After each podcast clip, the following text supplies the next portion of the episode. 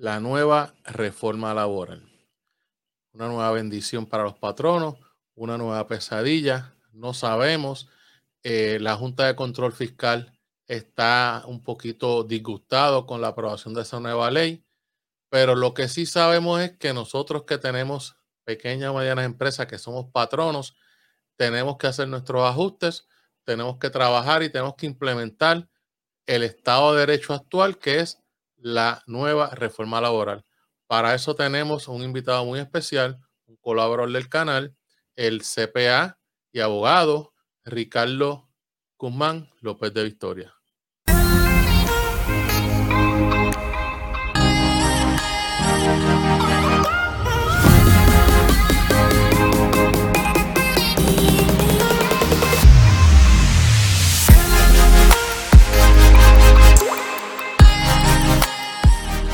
Saludos, Ricardo. Eh, gracias por, por, aceptar nuestra invitación. Quería tocar contigo un tema, entiendo que medular, esta nueva reforma laboral y cómo nos afecta a nosotras, las pequeñas y medianas empresas aquí en Puerto Rico.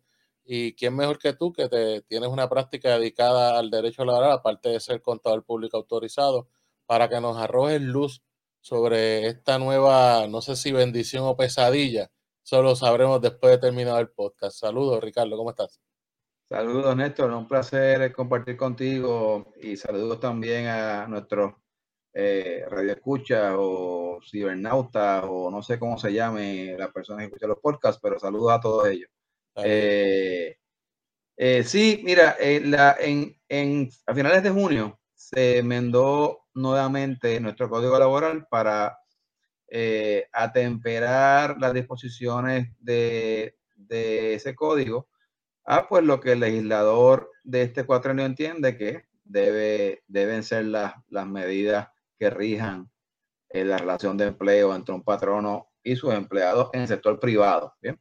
Como parte de, de esos cambios, pues hubo ciertamente eh, impactos en el área de vacaciones y enfermedad, en el área del bono Navidad y en el área de despido y otra serie ¿verdad? De, de, cambios que estaremos discutiendo contigo ¿verdad? durante los próximos días, por lo menos aquellos que son los más relevantes.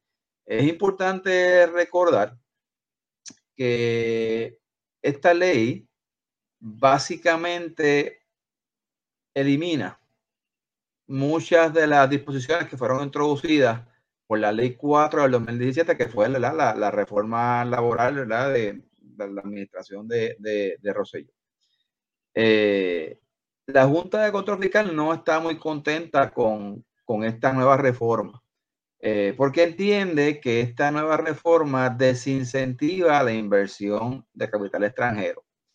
Y ya en varias ocasiones, incluyendo recientemente como la mañana de hoy, se han comunicado ¿verdad? con el gobierno de Puerto Rico para dejarles saber que de acuerdo a su parecer, esta ley es contraria al plan fiscal eh, y por consiguiente no debería ser implementada.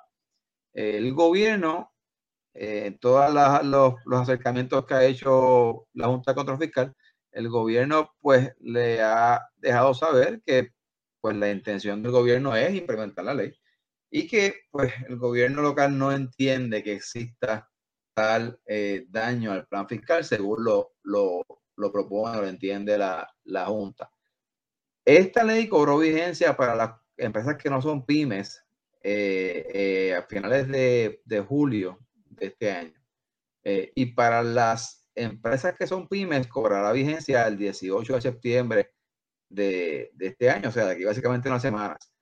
Y, y, entonces, ¿qué ocurre? En la medida en que la Junta de Control Fiscal tenga la intención de, en efecto, radicar un recurso entre una, pues habría que ver si ese recurso primero prospera, ¿verdad? Y, entonces, pues sería un recurso interdicto eh, mediante el cual se paralizaría la implementación de la ley hasta tanto pues se determine si en efecto eh, esta ley tiene, ¿verdad? Eh, o, tiene el potencial de ocasionar el daño al plan fiscal que la Junta de Control, que, la Junta de Control está planteando. Eh, la Junta de Control Fiscal, de hecho, está invicta en asuntos ¿verdad? De, de, impugnaciones de, de piezas legislativas. eh, creo que han ganado como 10 corridos. Eh, pero aquí tienen un hecho un poquito distinto, porque en todas las otras ocasiones donde la Junta de Control Fiscal ha impugnado eh, legislación, siempre ha habido un impacto directo en el fondo general o en algún fondo de retiro particular. Siempre ha sido un impacto directo. Ese no es el caso aquí. Aquí lo que la Junta de Control Fiscal está diciendo es que ellos están en contra de la implementación de esta ley porque ellos entienden que al implementar esta ley se va a desincentivar la inversión extranjera y eso a la larga tendrá un impacto en los recaudos del país.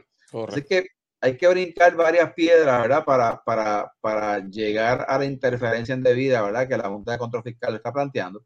Eh, no es eh, una relación directa entre esta ley y el daño ¿verdad? que ellos están levantando. Así que habrá que ver si, si, si ese impacto indirecto eh, es suficiente para que el Tribunal Federal pues este, eh, les compre su argumento y, paralice esta ley. Pero mientras eso no ocurra, de hecho, al día de hoy, de nuevo, ni siquiera se ha radicado nada del tribunal. Mientras eso no ocurra, pues, pues nosotros, ¿verdad? Los CPAs y los abogados y los pequeños y medianos comerciantes, tenemos que estar al tanto de los cambios en, la, en, el código laboral, eh, porque la vigencia pues no va a esperar, ¿verdad? A, lo que pasa en el tribunal. Eh, esta vigencia de nuevo ya le aplica a aquellas compañías que no son pymes y a las compañías pymes le aplicará aproximadamente a menos que de nuevo ocurra alguna acción judicial de ocurrir alguna acción judicial, pues estaremos aquí con Néstor, obviamente, compartiendo los pormenores de, del impacto de, esa acción judicial y entonces cómo se afectaría eh, eh, la reforma. Eh, pero mientras eso no ocurre, pues de nuevo, es importante tomar en cuenta estas medidas y, para ir haciendo, ¿verdad? Espacio, ir haciendo, ir tomando las medidas cautelares que hagan falta para poder cumplir con, con estas nuevas disposiciones. ¿Y cuál es el estado de derecho actual? el Estado de Derecho actual es el impuesto por la Ley 42 del 2022. Y ese Estado de Derecho actual cobra vigencia en dos fases. La primera fase cobró vigencia el 22 de julio de este año. Y es la fase que la aplica a todas las compañías que no son pymes. O sea, que venden más de 10 millones y tienen más de 50 empleados. Eso es una compañía que no es pymes para fines de esta ley. Eh, Ahora bien, la vigencia para las compañías que son pymes, o sea, venden menos de 10 millones y tienen menos de 50 empleados, eh, esas compañías, la vigencia de esta ley les aplicará a partir del 18 de septiembre.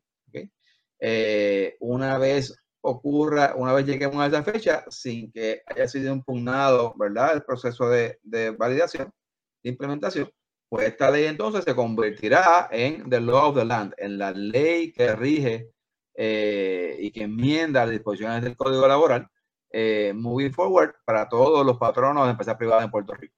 Eh, al día de hoy siguen habiendo ciertas disposiciones de la Ley 4 del 2017 que todavía se mantienen vigentes, pero que una vez nuevamente cobre vigencia completa la ley, la ley, la nueva reforma laboral, pues entonces esas disposiciones que al día de hoy siguen vigentes, pues irán pasando, ¿verdad?, mejor vida. Eh, una de esas, por ejemplo, cuando discutemos el tema del periodo probatorio, eh, veremos que, que, el periodo probatorio de la ley 4 sigue vigente eh, hasta tanto pues este, culmine ese periodo probatorio para los empleados que le está aplicando al día de hoy. pero antes de llegar allá, vamos a hablar primero de vacaciones y enfermedad. Porque vacaciones y enfermedad se ha ido complicando con el tiempo eh, antes era bien sencillo. Y recuerden que la ley 180, que es una ley del, 1998, eh, eh, que es la ley que regula la acumulación de, vacaciones de enfermedad, no le aplica a empleados exentos, solamente aplica a empleados por hora. siempre otra aclaración. las, las licencias de acumulación en casos de empleados exentos quedan a discreción del empleado y del patrono mediante acuerdo contractual. Eh, la ley 180 específicamente excluye, excluye su aplicación a empleados exentos. Solamente le aplica esta ley a empleados que son por hora. Eh, en el caso de los empleados exentos, de nuevo, la ley parte de la premisa de que esos empleados tienen la capacidad de sentarse con su patrono y negociar las condiciones de empleo, incluyendo los beneficios marginales como son pues, pues las vacaciones en enfermedad. En teoría, en teoría, un patrono pudiera decirle a un candidato a empleo exento, mira, tú te vas a ganar tanto de, de, salario mensual y no tienes en este empleo ni vacaciones ni enfermedad. En teoría esto pudiera pasar y no estaría violando ninguna ley. Claro, en la práctica eso no pasa porque el patrono que diga eso o que haga una oferta como esta, pues no tendrá empleado exento. Eh, o sea que es un hecho de mercado, ¿verdad? Pero, pero, pero no existe ley en Puerto Rico que regule las vacaciones de enfermedad en caso de empleados exentos. ¿okay? Eso es bueno aclararlo de entrada. Ahora bien, en caso de empleados por hora, lo que la ley 180 disponía hasta el 2017 era que todo empleado que trabajara en un mes al menos 115 horas iba a acumular 1.25 días de vacaciones y un día de enfermedad. Eso era bien sencillo, era bien straightforward. Y por casi 20 años fue básicamente eh, del of the land. ¿Qué pasa? En el 2017, por la ley 4, eso cambia.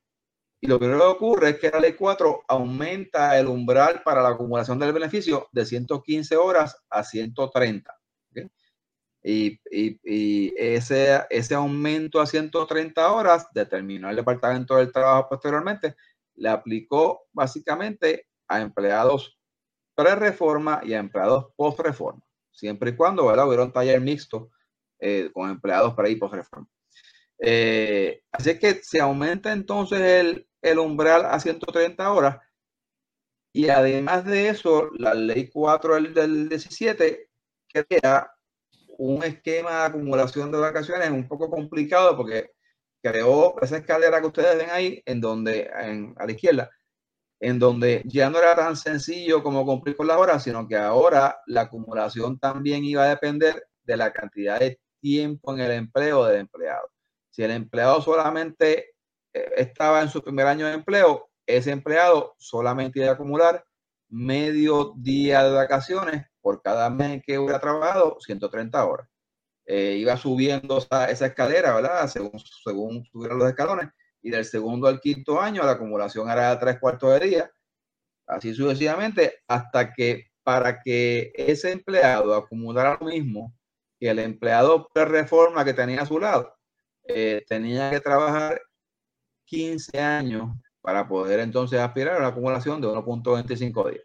Eh, que por cierto, de nuevo, es lo que estaba acumulando el empleado que había entrado a trabajar antes de la, de la, reforma del 17 y continuaba acumulándolo porque la ley contiene un gran clause.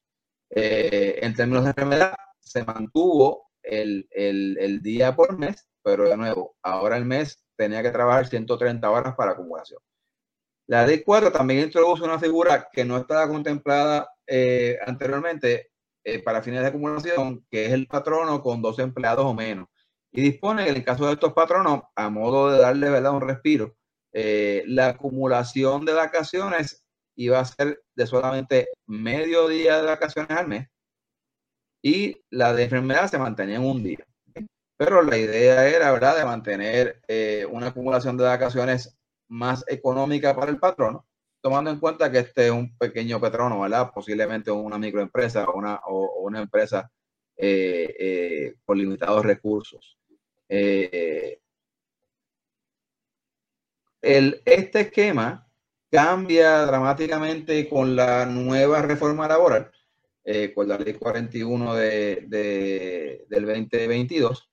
Y por eso es que tiene ahí el símbolo de GoPoster, porque ya eso al día de hoy, pues no es lo que estará aplicando una vez entre en vigencia eh, la, ley, la ley 41. Ahora tenemos este esquema que, introduce, ¿verdad?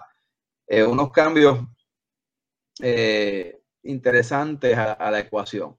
Lo primero que hace es que crea la figura de un part-timer que acumula vacaciones de enfermedad. Eso, eso antes no existía. De hecho, la figura del part-timer es part-timer porque no acumula ni vacaciones de enfermedad antes de esta ley, ¿verdad?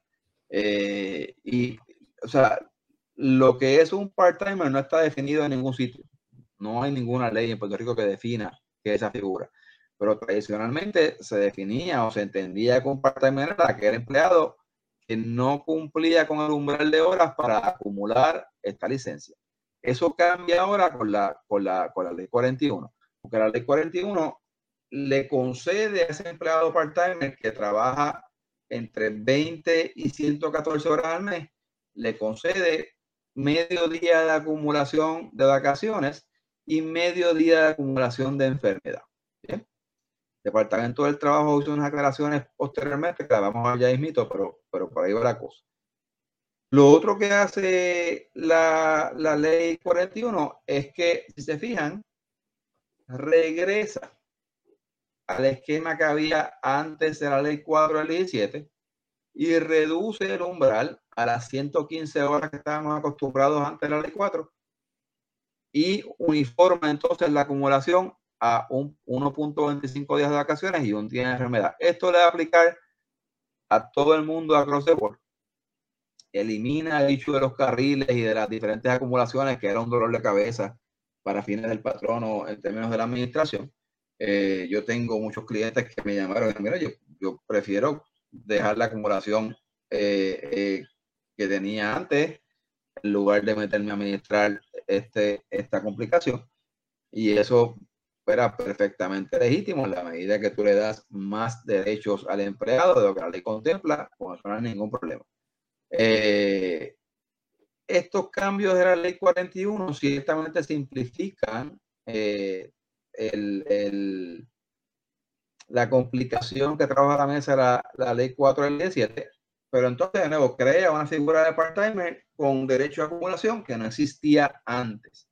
En el caso de los patronos con dos empleados o menos, la ley 41 mantiene esa figura activa, pero entonces le introduce eh, de nuevo la posibilidad o la, la, obligación de eh, acumularle vacaciones y enfermedad a los part-timers en este caso a razón de un cuarto de día por mes eh, y medio día de enfermedad, si trabajan entre 20 y 114 horas al mes. Y para aquellos empleados que trabajan por 115 horas, pues entonces eh, estos patronos con dos empleados de menos tendrán que pagar esa acumulación a razón de 0.5 días de vacaciones por mes y de un día por enfermedad. Eh, Néstor, ¿hasta aquí me está siguiendo? Sí, viendo esto, esto es un panorama eh, crítico para la industria, se me ocurre así, retail, la industria de restaurantes que se alimenta básicamente de muchos empleados eh, part-time, estudiantes, que ese es su trabajito, ¿verdad? Para la gasolina eh, y, los libritos y eso. E, esto, algún, que tú sepas, ¿hay algún estudio del impacto económico en esas dos industrias, un supermercado, eh, restaurante, retail, porque yo lo veo aquí rápido sin sacar número, eh, es un impacto fuerte. Sí, para, para, para, esas, para esas industrias que dependen de, de, mano de obra a tiempo parcial, como tú bien mencionas, usualmente retails y las industrias de restaurantes fast food, eh, este costo, estos cambios implican un costo, un aumento de costo significativo en nómina. Eh, unas acumulaciones de vacaciones que, que, y enfermedad que, pues, que, que, no estaban en el panorama hasta, hasta que esta ley se aprueba. Eh, y ciertamente, pues, le complica el panorama a estas industrias que sabemos que tienen un margen de por sí que es bastante finito. Eh, me pregunta si hubo un estudio económico. Yo no estoy al tanto de que haya habido ningún estudio económico en la aprobación de esta ley yo no estuve involucrado directamente en el trámite legislativo eh, y a nivel ejecutivo que culminó en esta ley, pero sí estuve directamente involucrado en el trámite que culminó en la ley de salario mínimo que fue, que fue aprobada el año pasado. Y si ese es un indicio en aquel caso, hace un año atrás, eh, no existía ni un solo estudio económico, ni uno solo de todos los que, los que, se, los que se analizaron, eh, que indicara que el aumento en salario mínimo era viable desde una perspectiva económica. Todos los estudios que se trajeron a la mesa decían que no era el momento oportuno para hacer eso. Sin embargo, sabemos que se implementó eh, eh, un aumento de salario mínimo, muy a pesar, de hecho, de los esfuerzos de este servidor, que fue parte, ¿verdad?, del de, comité asesor del gobernador que estuvo trabajando con ese asunto. Eh, así que, siendo ese el caso, yo partiría de la premisa de que en esta ocasión tampoco hubo ningún estudio económico que, que analizara o que validara las consecuencias de estos números. Eh, y que si hubo algún estudio económico, ese estudio económico decía, ¿verdad? Con, con, con mucha seguridad, decía que eh, este cambio sería nefasto para, para ciertas industrias en particular. Eh, y hay otro, hay, otro hay otra área que me preocupa. Digo, el costo siempre preocupa, ¿verdad? Pero hay una parte administrativa de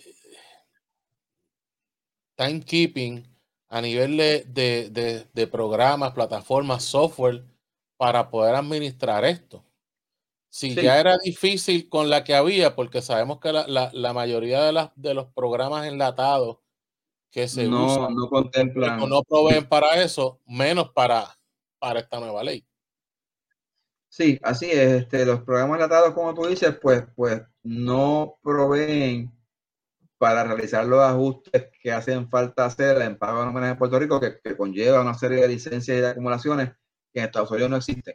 Eh, así que sí, de entrada, eh, eso, eso, eso es un reto. Aquí sabemos que hay, ¿verdad? Compañías de nómina que tienen sus, software locales, ¿verdad? Y, y, han sido muy eficientes en mantener sus programas al día, pero sí, no es la, esa no es la norma si usted compra un programa enlatado para llevar su nómina, sepa que va a tener una serie de problemas, eh, porque estas acumulaciones no hay manera de que los softwares de, cajita eh, eh, la entiendan o se puedan programar para fines de, la administración de ella. obliga entonces a, a los patronos, por lo menos a los que tienen un poco más de recursos para, para hacerlo, a invertir entonces en eh, un tercero que les haga la función o en un programa local, ¿verdad? Que, obviamente es más caro que uno necesita, eh, que pueda entonces cumplir con, con, facilitar el trámite de cumplimiento.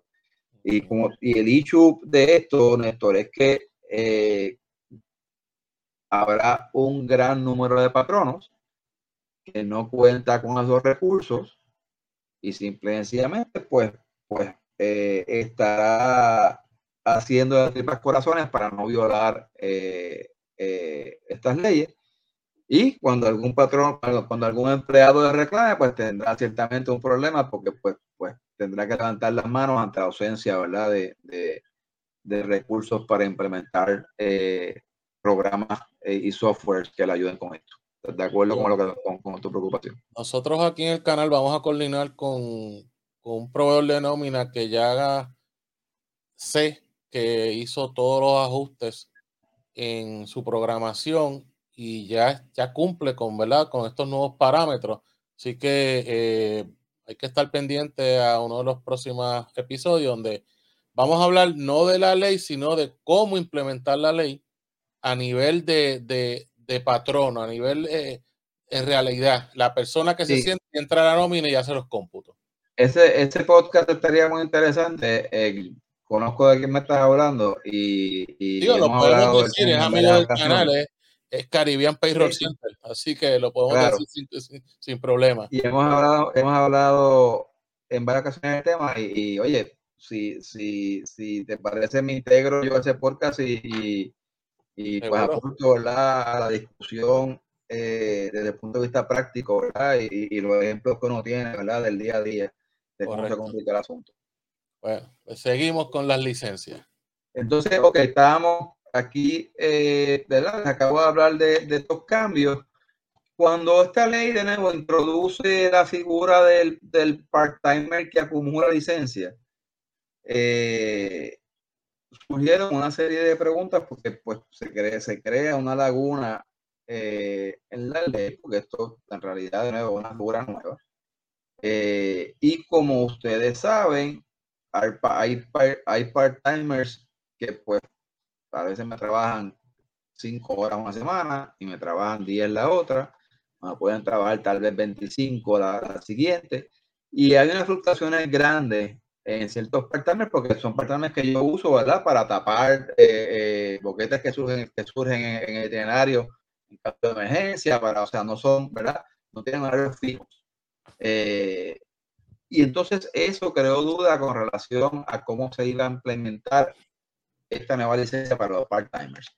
El Departamento del Trabajo hace más o menos un mes atrás emite una opinión del secretario del Trabajo donde aclara, ¿verdad? Que según ellos entienden, para que el part-timer tenga derecho a acumular, ese part-timer debe trabajar por lo menos 20 horas en cada semana del mes para adquirir, ¿verdad? Eh, para cumplir con el umbral de acumulación.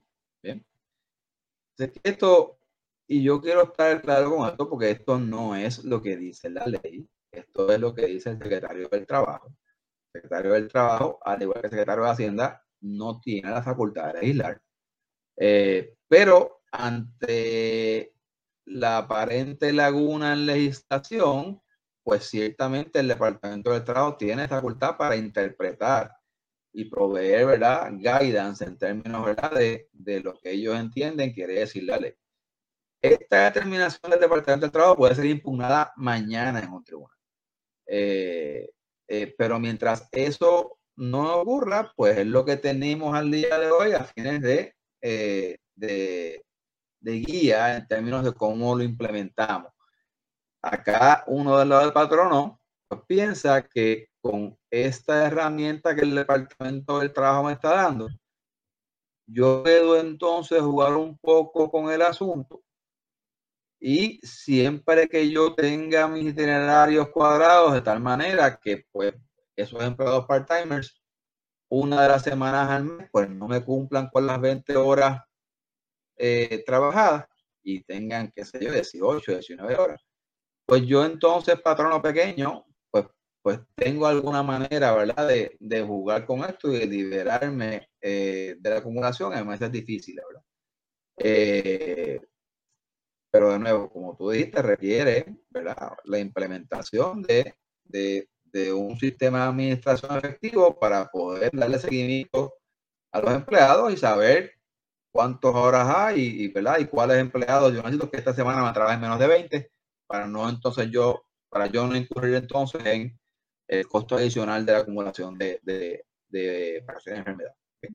eso no va a impugnar, eso es que se presta a a eso mismo, trabajas 30 o 20 horas, 22 horas y en la última semana del mes, pues trabajas menos, no llegas a las 115. Te doy 18 y ya, y me liberé.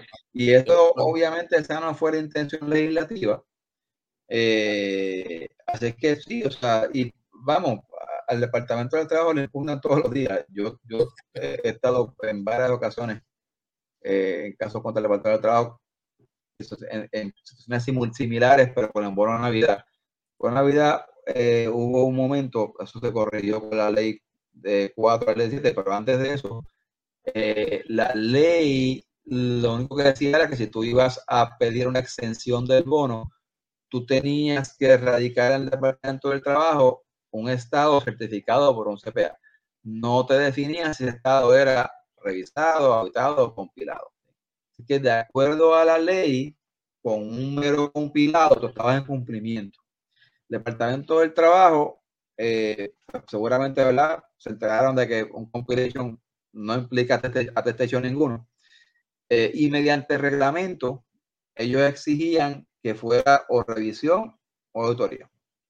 Pues, pues ciertamente eh, esa determinación se impugnó en muchas ocasiones, yo le impugné personalmente en dos ocasiones que recuerdo, y se ganaba el caso. Eh, o sea, el tribunal automáticamente concedía, ¿verdad?, eh, la petición de, del demandante, eh, porque era evidente, ¿verdad?, que era un intento de legislar desde el Poder Ejecutivo. claro, en esos casos, igual que hace el Departamento de Hacienda, muy inteligentemente, cada vez que a, nivel de administración, de administración de agencia se pierde de estos casos en instancia, ellos ni piensan en subirlo a foros apelativos porque no quieren hacer estos dichos, ¿verdad? Un precedente que les prive a ellos en el futuro a hacer pues, el mismo tipo, ¿verdad? De, de, de, regla administrativa. Bueno, me, da un eh, forzado para decirte que hagamos un episodio del bono solamente. Sí, tenemos por ahí también un episodio del bono solamente eh, ah, por los cambios que introdujo, ¿verdad? La, la, la, ley, la ley 41, que sí, que son, no son muchos, pero son interesantes y hay unos ajustes importantes que tenemos que hacer. Aparte de que ya tú sabes que eh, el próximo mes vence el año eh, provisto por la ley de bono Navidad, que corre de octubre a septiembre. Eh, a fines de acumulación, así que eh, ya estamos básicamente en periodo de Navidad eh, y tenemos hasta el 30 de noviembre para radicar extensión de bonos, así que podemos hablar de eso ya prontito porque es un tema que será hot topic próximamente. Perfecto. Bueno. quería comentar también sobre, sobre el tema ¿verdad? de las vacaciones de enfermedad. Algo que me pareció curioso porque, y algo que yo creo que los patronos deben estar pendientes. Porque antes, eh, o sea, antes de la vigencia de la ley 41, eh, la ley requería que si el patrono le iba a liquidar la licencia de vacaciones acumuladas de empleados, que pudiera liquidar esa licencia de manera parcial siempre y cuando dejara 10 días de reserva acumulada. Así que el empleado podía pedir liquidación. Y cuando digo liquidación, no digo coger vacaciones, son cosas distintas, ¿ok? Si el empleado sacó vacaciones, el empleado se va de vacaciones. Pero el empleado tiene la potestad de pedir liquidación y seguir trabajando.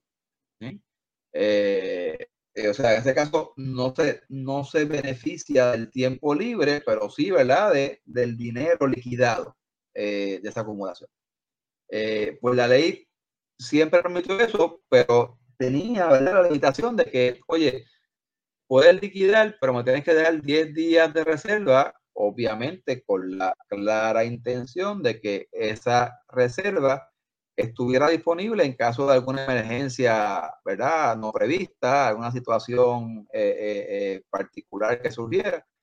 Y entonces ese empleado tuviera esa, reserva disponible. ¿Qué ocurre?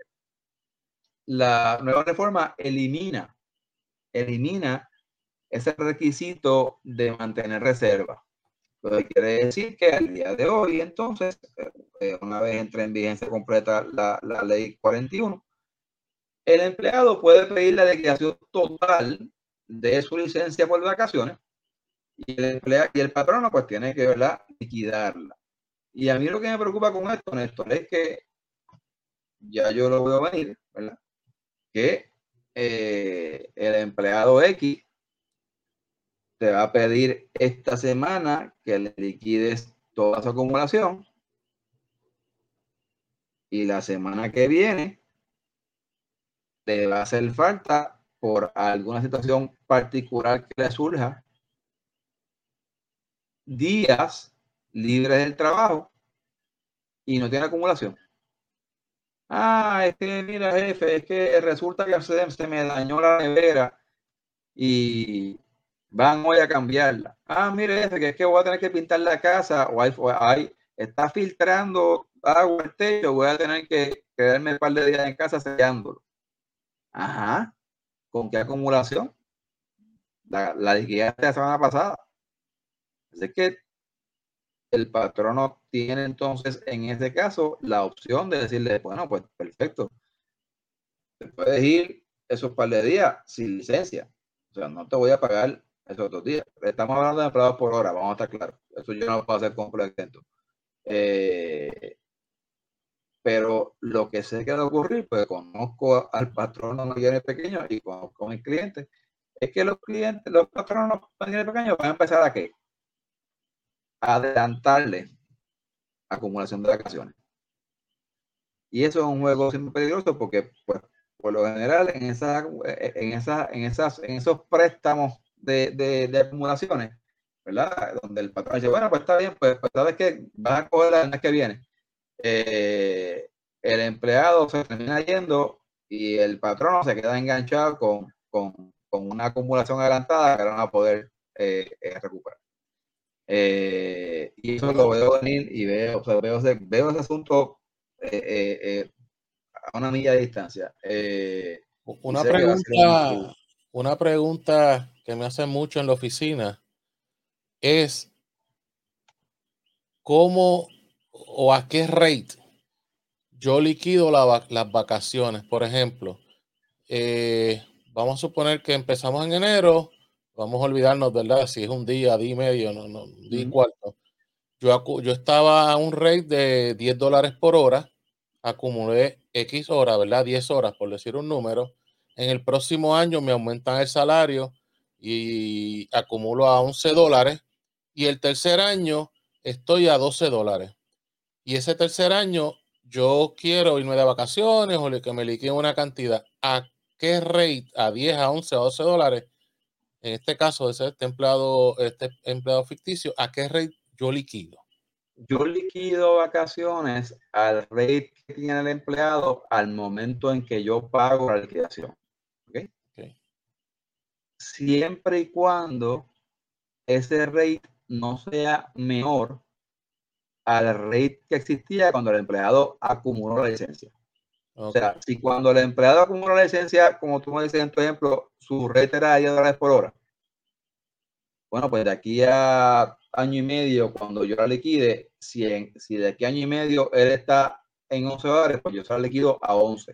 Pero si por alguna razón usualmente económica, el patrón tuvo que hacer recorte, ¿verdad? Y bajó, eh, bajó su nómina, hizo reducciones de, de, salario. Y un año y medio después ese empleado está a 9 dólares. La ley me prohíbe que yo le liquide esa acumulación al empleado a un rate menor del que él la acumuló. Así que tendría yo que en ese caso pagársela a 10 dólares, no a los 9 que estaría cobrando. ¿Bien? Ok. Eso es, una duda todos los días, llega a la oficina. Sí, sí, sí. Y, ese es el, o sea, eso es lo que la ley dispone. Este, igual, ¿verdad? Que y pasa, ¿verdad? O sea, vamos, esto es un hecho que pasa con los part-timers. Eh, eh, o con empleados, ¿verdad? Que, que, están ahí borderline entre, el part-timers y ser full-timers. Eh, cuando el empleado trabaja ocho horas al, día, pues no hay ningún problema, se, se, facilita la acumulación.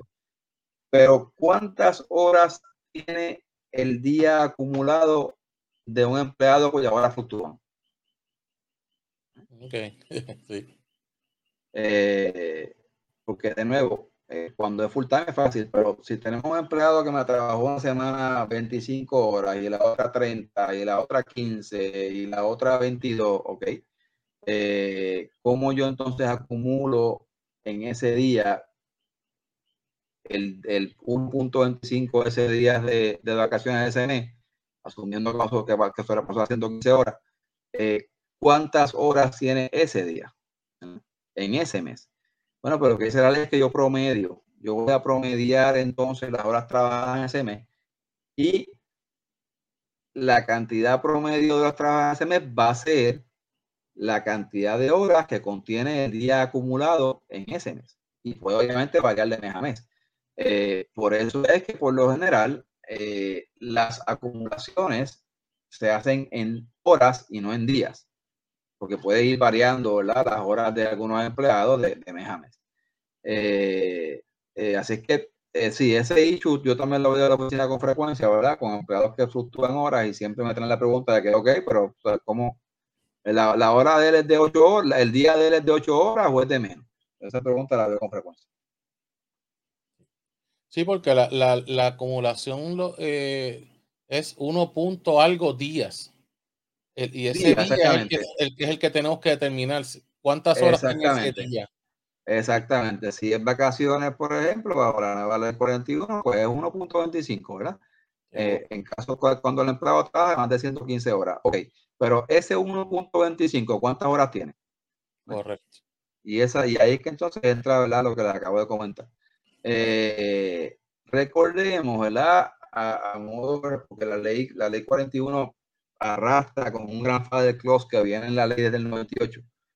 Eh, la ley 41, y esto me pasaba también con la ley 4, que había gente que, que, que lo daba trabajo entender eso. La ley, la ley 41, al igual que la ley 4, no es una ley en sí misma. Es básicamente una ley que contiene un catálogo de enmiendas que enmiendan diferentes leyes dentro del Código Laboral. El Código Laboral 29 letras, esto que está por aquí, esta es, ¿verdad? Pues, pues, en, este, en este libro, pues se, condensan toda la legislación laboral en Puerto Rico, ¿verdad? Eh, y estas leyes, ¿verdad? De reforma, como la 4 y ahora la 41, pues pues enmiendan leyes que ya están dentro de este código.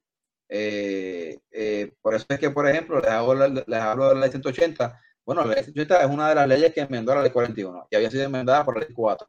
Eh, pero a veces crea confusión, he dicho, ¿verdad? De, pero me estás hablando de la ley 4, me estás hablando de la ley 41, de la 180. Bueno, estoy hablando de las tres. Pues es que, pues que la ley es la 180, pero fue enmendada por la ley 4 y a su vez por la ley 41. eh, y, en el caso particular de vacaciones de enfermedad, eh, desde, desde el 98, porque antes, antes de que se legislara la ley 180, el panorama de acumulaciones de vacaciones de enfermedad en Puerto Rico era, era, era complicado, porque no había uniformidad de industria a industria. Lo que había era una serie de decretos mandatorios que se aplicaban a diferentes industrias. En Puerto Rico llegaba a haber creo que 93 o 94 decretos mandatorios distintos. Cada uno de ellos aplicado a determinadas industrias y cada uno de ellos con acumulaciones distintas, ¿verdad? dependiendo de la capacidad productiva de la industria. Eh, esos decretos mandatorios, de nuevo, contenían diferentes eh, acumulaciones para fines de vacaciones y enfermedad y, y ocasionaba un caos era un caos ir al departamento del trabajo a trabajar con estos asuntos cada vez que había alguna controversia, porque administrar 93 mandatorios con 93 maneras distintas de hacer las cosas, pero ustedes se imaginan, ¿verdad?, que no, no era tarea sencilla. Eh, la ley 1080 del 98 llega en parte con la intención de uniformar eso. Y es la ley que, como les comenté, crea de manera uniforme la acumulación de 1.25 días si, se trabajaron 115 horas. ¿bien? ¿Qué ocurre? Esa ley decía, contenía un gran close para aquellos empleados que tenían acumulaciones mayores por virtud de, de, de los derechos que le aplicaban a los empleados en particular. Y ley decía que si, si tu empleado tenía en la industria un decreto mandatorio que proveía beneficios mayores a los que contenía la 180, que tú ibas a retener esos beneficios mientras estuvieras trabajando, ¿verdad? Para ese eh, patrón. Eh, esos beneficios se perderían. A la medida que tú cambiabas de empleo o te retirabas, ¿verdad? O, te ibas del trabajo.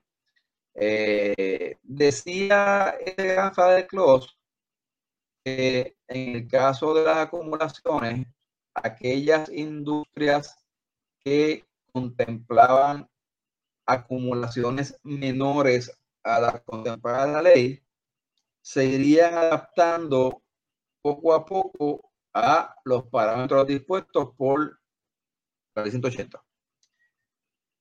Yo tuve una consulta los otros días, eh, porque es un tema recurrente, y la realidad es que el lenguaje que está contemplado en esa, en, esa parte de la ley da a entender que quien hace ese ajuste no es el patrono tu propio, sino que es alguna agencia de gobierno, pensaría el Departamento de Trabajo, que a quien le correspondería hacer el ajuste ese paulatino que mencionaba la ley. Pero eso nunca ha ocurrido. Sé que al día de hoy siguen habiendo industrias, la construcción es una de ellas, por ejemplo, donde a pesar de que la ley 180, eh, eh, según enmendada por la ley 4, la ley 41, porque ninguna no cambió esto, eh, hay un mixed opportunity, o sea, estamos hablando de reformas laborales, pues oye, ¿qué tal si arreglas esto con un problema? Eh, en términos de cuál es la aplicación que la convención que aplica, eh, llevamos 20 años en el asunto y no estamos claros. Pues eso, ni la ley 417 ni esta lo atendieron. Así que seguimos estando en esa laguna. Eh, y al día de hoy, pues, por ejemplo, la industria de construcción sigue pagando una acumulación inferior a lo que contempla la 180 amparándose, que mira, pero es que ahí dice que, que, que esto se va a adaptar poco a poco, pero no soy yo que lo adapta, lo adapta el gobierno. Y como el gobierno no ha hecho ningún, en 20 años no, no lo ha hecho, pues yo estoy pagando lo mismo. Eh, así que, nada, te eso porque es interesante. y, si, es posible que existe una industria, ¿verdad? Con una acumulación menor, eh, pues, pues, ¿verdad? Eh, ya sabe por qué. Es que este tema de Grand Fire Close, pues no, no fue atendido eh, como se supone. ¿bien? Bueno, pues eh, yo, creo que yo no sé si yo no sé si este, este, este episodio le da buenas noticias a, nuestro, ¿verdad? A nuestro, a nuestro público o, o le da algo más que preocuparse. Pero definitivamente esto no es algo para tomar a la ligera. Esto tiene un impacto económico ya. Y sí, y sí, y para las pymes me dijiste que comienza en, septiembre. En septiembre 18 y, y, otro dicho que trae la, esta ley es que la ley 4 había reducido los periodos prescriptivos a un año, que es básicamente el mismo término que tiene una acción en daño, ¿verdad? Eh, la ley 41 aumenta ese, ese, ese término prescriptivo a tres años, que era el periodo que había antes del 2017. Así que ahora el empleado tiene hasta tres años para sentarse a pensar si te va a demandar. Eh, eh, lo que le la responsabilidad no solamente de la administración, sino de, sino de, de asegurarse de que sus récords están al día y están bien preservados, porque, oye, tienes tres años para que te demanden y te toca a ti demostrar, ¿verdad? Que la, acción que te están imputando no, no, es correcta y que tú actuaste de acuerdo ¿verdad? a los parámetros legales. Y si esa documentación no está en tu expediente, eh, no te va a ir bien en tribunal. Wow. Bueno, eh, creo que hiciste tremenda presentación. Eh, yo no sé si, si ahora sé más o sé menos del tema, pero, pero lo, único, lo único que estoy seguro es que esto es un tema muy importante.